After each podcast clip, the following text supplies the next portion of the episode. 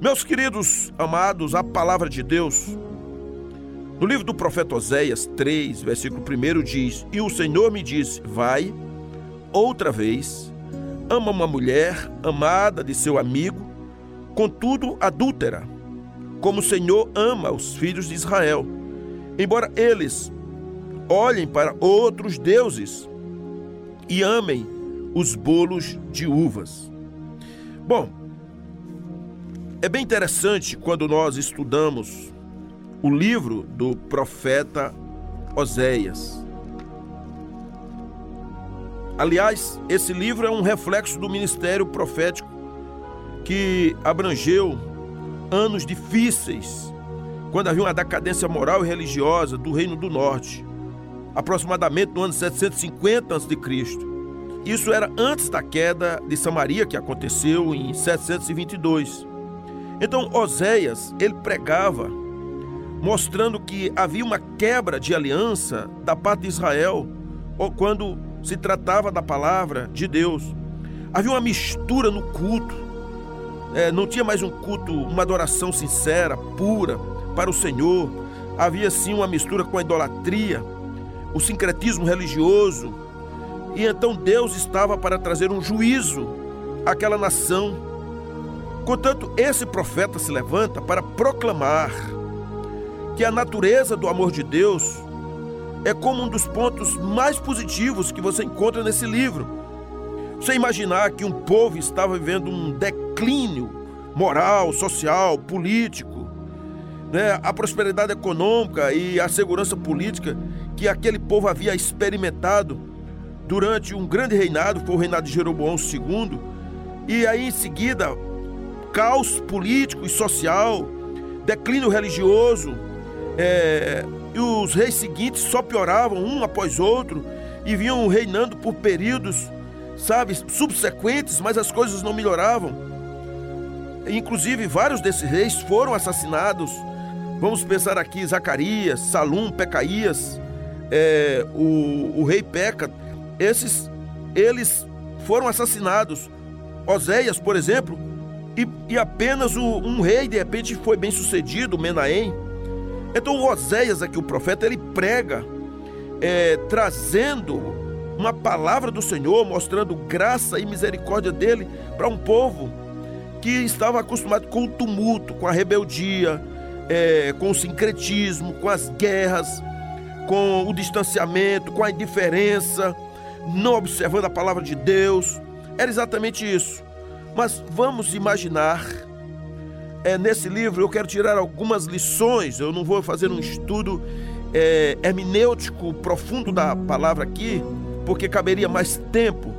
Mas eu quero lembrar a vocês do como o Senhor dá uma ordem a Oséias de uma dificuldade imensa para a gente interpretar, inclusive, mas falando que o Senhor é um Deus de amor, um Deus de alegria, um Deus de vida, o Deus da compaixão exatamente isso. Que lições nós poderíamos tirar quando a gente lê esse pequeno livro do profeta Oséias?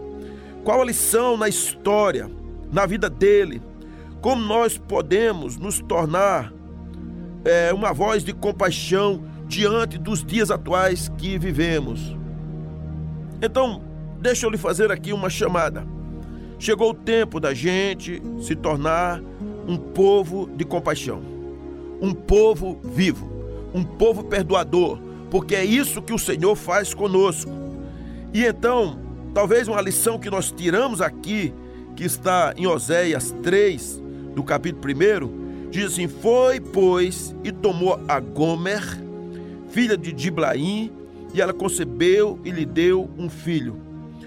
A situação é: nós somos chamados para viver uma vida de compaixão, e viver uma vida completa. A Bíblia, aqui no livro de Oséias, diz que a mulher que ele tomou, que o profeta tomou, se chamava Gomer.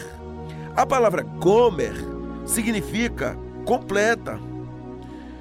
Todavia, queridos, é possível perceber que o comportamento de Gomer, é, fazendo uma contradição com o seu nome ou aquilo que indicava, ela era uma mulher vazia, uma mulher em busca de uma resposta, de uma satisfação, buscando a saída, buscando um outro prazer, um propósito, uma existência. Só que isso tornava de Gomer, fazia de Gomer uma mulher escrava, uma mulher que vivia distanciada de Deus, que tinha seus relacionamentos dentro da promiscuidade. Ela dependia de um abraço, de um beijo, de uma grana, precisava ser reconhecida por alguém, precisava ser tocada por alguém, havia dentro dela uma sede, uma fome de afetividade. E aqui eu quero dizer algumas coisas. Quando olhamos para Gomer, às vezes é o sinônimo de nós, de um de nós, ou talvez de alguns. Que poderemos fazer? Quantas vezes, irmãos e irmãs, andamos iludidos? Iludidos com a ideia de que poderemos viver uma totalidade da nossa vida, uma felicidade, é, de sermos felizes e completos sem a presença de Deus. Porque sem Deus, o que resta é uma vida, uma vida quebrada, uma vida sem propósito, uma vida é, escravizada, uma vida desvalorizada, uma vida desgraçada, vivendo sem uma comunhão com o Senhor. Todos somos, seremos, viveremos debaixo de uma escravidão. Uma pergunta diretamente aqui a você: você se acha uma pessoa completa? Você se acha uma pessoa resolvida? Você se acha uma pessoa dependente de Deus?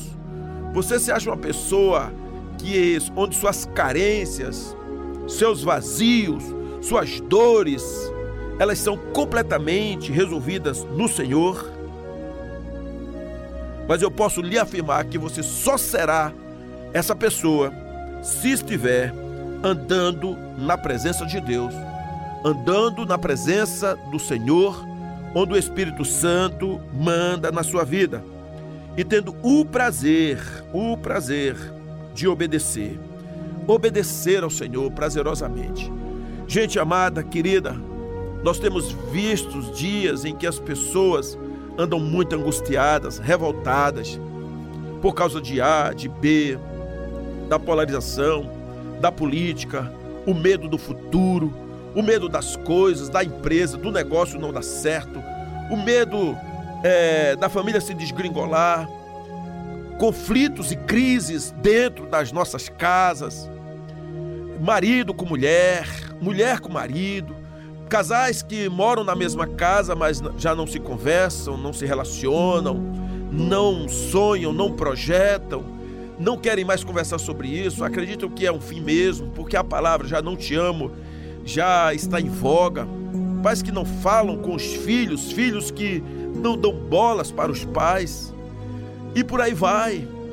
Patrões que são desconfiados dos funcionários e funcionários que acreditam que estão sendo roubados pelos patrões. Pastores que já não têm voz sobre o rebanho, ovelhas que já não honram seus pastores líderes que realmente estão absolutamente caídos por fraquezas, por pecados, por divisões, por querer empurrar de goela abaixo uma visão, um projeto sem o poder do Espírito Santo. O púlpito virou uma tribuna dos seus ideais e não mais da palavra de Deus. Como é que faz isso? Como resolver? Será que realmente você está escravizado de alguma forma? Enraivecido, entristecido, vivendo angustiado, vivendo sem perspectiva. Eu quero imaginar a você e chamar você. Decida viver uma vida plena, por favor. Eu quero fazer uma convocação para você, minha irmã, meu amado, você jovem, você profissional, dona de casa, por favor. Viva uma vida com o coração indelevelmente tocado pelo Senhor. Uma vida de compaixão, uma vida de alegria, uma vida renovada, uma vida de perdão. Por favor, perdoe. Faça isso. É exatamente isso que eu quero falar. Os versículos em Oséias 3, 1 e 2 diz assim: E o Senhor me disse: Vai outra vez, ama uma mulher amada do seu amigo, contudo adúltera, como o Senhor ama os filhos de Israel, embora eles olhem para outros deuses e amem os bolos de uvas. Você já imaginou aqui? Porque a pior coisa que tem é alguém que se sente traído. Deus está dizendo aqui nos versículos 1 e 2 de Oséias 3 que o amor da vida dele, que era Israel ali, estava falando especificamente Israel, estava enamorada de outros deuses, de outros ídolos. Na verdade, estava tendo um adultério espiritual, relacional. Mas o Senhor estava dizendo que amava essa nação, ainda que ela olhassem para outros ídolos, para outros deuses e cobiçasse os bolos de uvas, ou seja, os manjares. Você já viu algo assim na vida prática e real do dia a dia? Pois é. Mas a palavra de Deus está dizendo aqui para Oséias: vai outra vez, ama uma mulher que é amada de seu amigo. Ama uma mulher que está nos braços de outra pessoa. Vai lá. A palavra de Deus nos convoca para a gente ter um coração de perdoador um coração amoroso, um coração de compaixão. Outra vez. Porque assim é Deus. Não há ninguém que vá ao Senhor mazelado, irado, pecado, que tenha transgredido contra o Senhor, tenha feito coisas horrorosas, mas que cai de joelhos diante dele.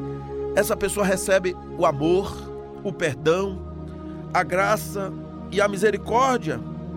Então, a, a palavra de Deus ela é tremendamente clara.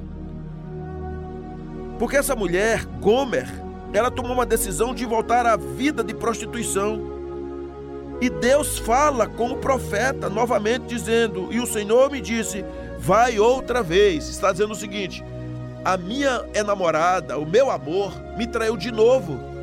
Não é a primeira, nem a segunda, várias outras vezes mas eu estou indo atrás. Já viu algum Deus igual assim? Os deuses são irados. Até o diabo é ciumento com aqueles que servem a ele. Ele não perdoa, ele castiga, mas o Deus vivo, o Deus eterno, ele perdoa. Por isso que às vezes alguém diz assim: "Eu não perdoo essa pessoa, eu não perdoo a minha mãe, eu não perdoo meu pai, eu não perdoo meu filho. Eu não perdoo ali é, aquele noivo, o pastor, aquela pessoa. Eu não perdoo. Gente, entenda, só tem perdão para nós quando a gente permite que a graça invada as nossas vidas.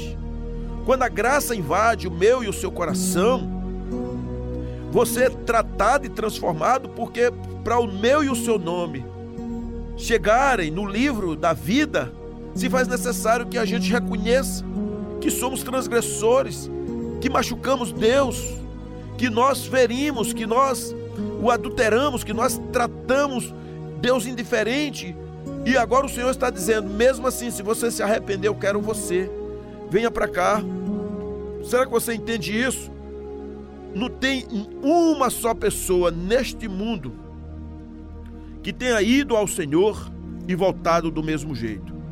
Todas as pessoas que foram até o Senhor e pediram graça, favor e misericórdia, encontraram perdão, encontraram vida e vida em abundância. Por isso eu quero convidar você a realmente se aquecer na palavra de Deus, a perdoar completamente deixar com que o Senhor mude a sua história, mude a sua vida, faça realmente de você um instrumento poderoso, um instrumento renovado, um instrumento que possa de fato glorificar o Senhor em alegria. Segunda Crônicas 7,14 diz: Se o meu povo, que se chama pelo meu nome, se humilhar e orar, e me buscar, e se converter dos seus maus caminhos, então eu ouvirei dos céus, perdoarei os seus pecados e sararei a sua terra, e estarão abertos os meus olhos e atentos os meus ouvidos à oração que se fizer neste lugar. Será que você entende? Então, por favor, aceite o perdão completo do Senhor, mas também perdoe. Perdoe o seu algoz, perdoe quem lhe feriu, perdoe quem abusou, perdoe quem fez raiva. Traga o perdão para a sua vida e viva uma vida plena, viva uma vida de alegria, viva uma vida bem vivida, uma vida cheia. O nome de Gomer significa pleno, completo, cheio, mas Gomer não vivia isso. O Senhor chamou para você viver uma vida abundante, mas você vive uma vida medíocre, vazia, porque você não se apodera do que Deus disse a seu respeito, a palavra dele. Então é isso que realmente o Senhor está, o Senhor disse ao profeta: vai outra vez, mesmo ela tendo caído. Então seja uma voz profética de compaixão. Creia nesse amor incrível, inigualável do Senhor que insiste, persiste e não desiste em amar quem aparentemente só merece castigo, punição, fogo eterno. Irmãos e amadas irmãs, precisamos profetizar deste amor incrível de Deus que persevera, ainda que seja um amor como está em João 3,16, Deus amou o mundo de tal maneira, é um amor incompreensível, é um amor que nós não merecemos, é um amor de Deus da parte dele, é incondicional. Eu sei que somente uma pessoa pode convencer você. Chama-se o Espírito Santo. Ele convence você do seu erro, do seu pecado. Então, o nosso Deus amado, ele tem a função de julgar. Mas a mim e a você, nós temos uma função também outorgada por Deus. Sabe qual é? Amar. Então, se o Espírito Santo te convenceu, se ele habita dentro de você, então ame. A justiça não é sua, é do Senhor. Cuidado aí com a sua raiva, com a sua ira, com a sua intriga, com a sua justiça própria, com as suas feridas. Cuidado com isso. Caia de joelhos diante do Senhor e diga: Senhor, tu és o justo juiz, esse assunto é teu. Ligue para alguém agora mesmo e peça perdão. Se reconcilie seja uma pessoa que tenha domínio próprio. Cure-se em nome de Jesus, tira as mágoas da sua alma e deixa o bálsamo do Senhor invadir a sua vida. Neemias 9, parte B do versículo 17, diz assim: Mas tu és um Deus perdoador, um Deus bondoso e misericordioso, muito paciente e cheio de amor. Por isso não os abandonaste o Senhor nunca nos abandonou, queridos, porque Ele usou de graça, favor e misericórdia. Ele é um Deus tremendo, Ele é um Deus completo, Ele é o Deus do perdão. Foi pago um alto preço. Lembra que nós cantamos isso? Eu sei que foi pago um alto preço. Exatamente isso. Para que nós pudéssemos ver uma relação plena, uma comunhão plena Oséias 3,2 diz assim: E comprei-a para mim por 15 peças de prata e um homer, e meio homer de cevada. Então, há um preço a ser pago. O Senhor pagou um preço por mim e por você. Nós éramos pessoas afastadas dos caminhos do Senhor, a passos largos para o inferno. Caminhávamos para ficarmos longe do Senhor. Mas Jesus deu a vida por nós, ele pagou o preço, o preço que da nossa condenação, para que fôssemos livres, para que você pudesse levantar as mãos e glorificar ao Senhor e dizer: Deus, tu és bom demais.